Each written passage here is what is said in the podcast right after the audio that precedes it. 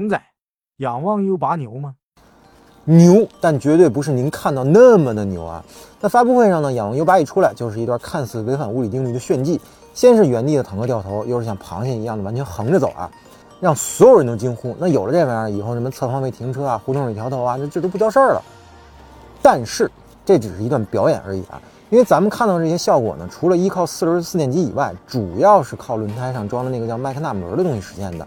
尤其是横着走那段啊，普通轮胎呢是不可能实现完全平移的，顶多呢就是像悍马 EV 那样斜着走。那麦格纳姆轮这个东西呢，不是什么新科技，在叉车上呢应用了很多年了。优点呢，咱们已经看见了，就是可以实现各种骚操作。那缺点呢，就是这玩意儿速度快不了，那只能在这个光滑地面上用，并且呢，非常的不耐磨，抓地力差，还不缓冲、不减震。所以这东西不可能应用在仰望 U8 的量产车上。那想靠这玩意儿侧方位停车拿满分的小伙伴们就可以洗洗睡了啊。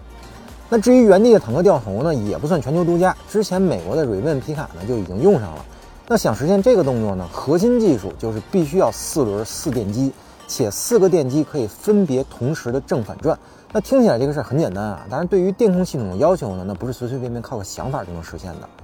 所以比亚迪仰望 U8 牛就牛在它把国产自主新能源的电机电控技术呢提升到了一个新的高度，而比亚迪称呼自己这项技术呢为 E 四方。其实四轮四电机啊，这已经是新能源 P 四阶段的轮边电机技术了，这就已经很牛了啊。